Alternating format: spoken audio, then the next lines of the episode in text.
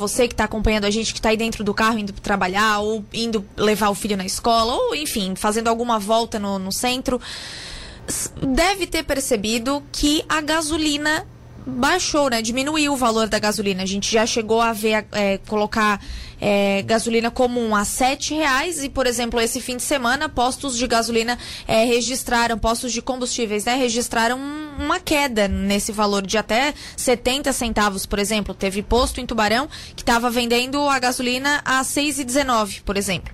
Quem está com a gente para falar sobre isso é o Joel Fernandes, vice-presidente do Sindópolis, o Sindópolis que é o sindicato do comércio varejista de combustíveis minerais de Florianópolis. Joel, primeiro, boa tarde, tudo bem? Obrigada por atender a Rádio Cidade. Boa tarde. Boa tarde, estamos à disposição. Então, esse, essa redução, né, é, se deve à medida que foi, foi aprovada pelo governador Carlos Moisés, que acabou diminuindo aí para 17% a alíquota. Isso era o que precisava ter sido feito, Joel, desde lá daquele primeiro aumento é, dos combustíveis? Realmente, realmente essa luta que nós temos aí é na redução dos impostos, que o grande problema no combustível e, consequentemente, na nossa inflação, é o problema dos impostos que incide não só sobre o combustível, mas de toda a cadeia produtiva brasileira. É, Para nossa felicidade, e vivendo o momento que nós vivemos, que é um ano de eleição, é, na sexta-feira retrasada, o presidente homologou e publicou no Diário Oficial a redução 100% dos impostos federais. Então, ele isentou toda a, a operação de CID, PIS e CONFINS.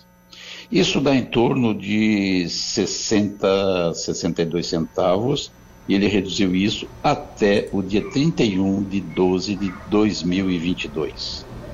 Nessa mesma lei que foi, que foi publicada no Diário Oficial, também tinha a redução do ICMS de 25 no estado de Santa Catarina de 25% para 17%.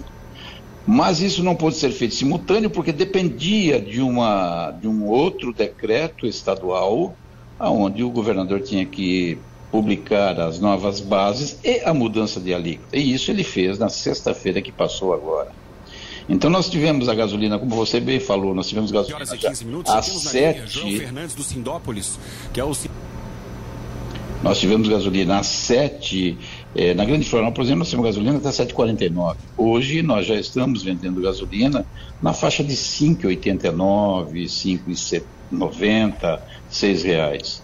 Isso em função, evidentemente, da redução não só do imposto estadual, que é o ICMS, mas também do imposto federal. Sim, para a gente entender, até para os nossos ouvintes entenderem, é, você falou de PIS, CONFINS, é, como faz o cálculo desse preço da gasolina, Joel? É, existe, veja, uh, tudo, tudo sai de um preço Petrobras. O produto, eu vou arredondar os números para o ouvinte entender. Uh, vamos arredondar o número no preço da gasolina na faixa de R$ reais, que é o preço que sai na Petrobras. Em cima desse R$ reais, o governo co cobra o PIS e o CONFINS, que dá em torno aí de 56 centavos, e a CID, que dá mais 7 centavos. E o Estado, isso imposto federal. Então ele parte da base de um preço Petrobras, que é o preço que a Petrobras vende os seus produtos sem impostos, e ele precisa acrescentar no custo do produto os impostos federais. E esse, esse valor chegaria aí na faixa de 4,60, 4,70. Em cima disso, o governo estadual tem uma média que ele faz de todos os postos de gasolina quinzenalmente e ele, de, e ele sai com um número aonde você chama isso de PMPF, ou seja, a base de cálculo para calcular o, o ICMS.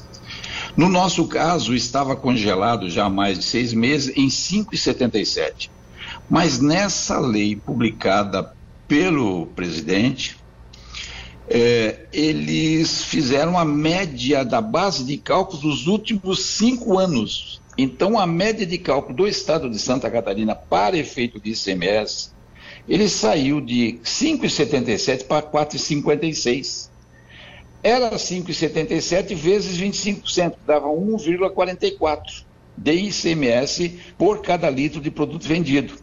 Hoje é 4,56 vezes 17%, que dá 0,77 de ICMS por litro vendido. Tudo isso está sendo reduzido, e você já muito bem frisou. É, a partir de hoje, amanhã e mais na sequência, todos os, os estabelecimentos do Estado, eles adaptarão o preço é, nessa forma bem reduzida e com isso atrai o consumidor a consumir o produto e usá-lo melhor. Perfeito. Eu lembro até, Joel, no sábado, quando eu fui passar no posto para abastecer, eu disse, não, tem tal posto de gasolina que eu vi que está mais baixo tudo mais. Eu cheguei, é, só para registrar, na região de Imbituba, por ali, é, a, a conseguir gasolina a 5,79 ontem. E é, aí eu lembro que falaram, ah, mas isso aí daqui a pouco aumenta de novo. Tem essa probabilidade, Joel? Não, não. Veja, é, com referência à parte de impostos, o governo fez, a, fez o deveres para casa agora, que já nós esperávamos isso há muito tempo. Então não existe essa possibilidade em cima dos impostos, e frise-se bem em cima dos impostos, haver essa alteração de preço nos postos de gasolina como um todo, a não ser se essa lei não for prorrogada a partir de 2023. Tá. Mas, todavia, contudo, o que pode acontecer é que a Petrobras, em função da variação do barril de petróleo no exterior, em função da variação cambial interna, a Petrobras pode sim, porque isso é uma lei, ela é obrigada a reajustar os seus produtos de acordo com essas variações. E essas variações, no momento, estão elevadas. Por exemplo, o, o barril do petróleo hoje está superior a 110 dólares, já, já chegou a 120. O dólar está na faixa de 5,30.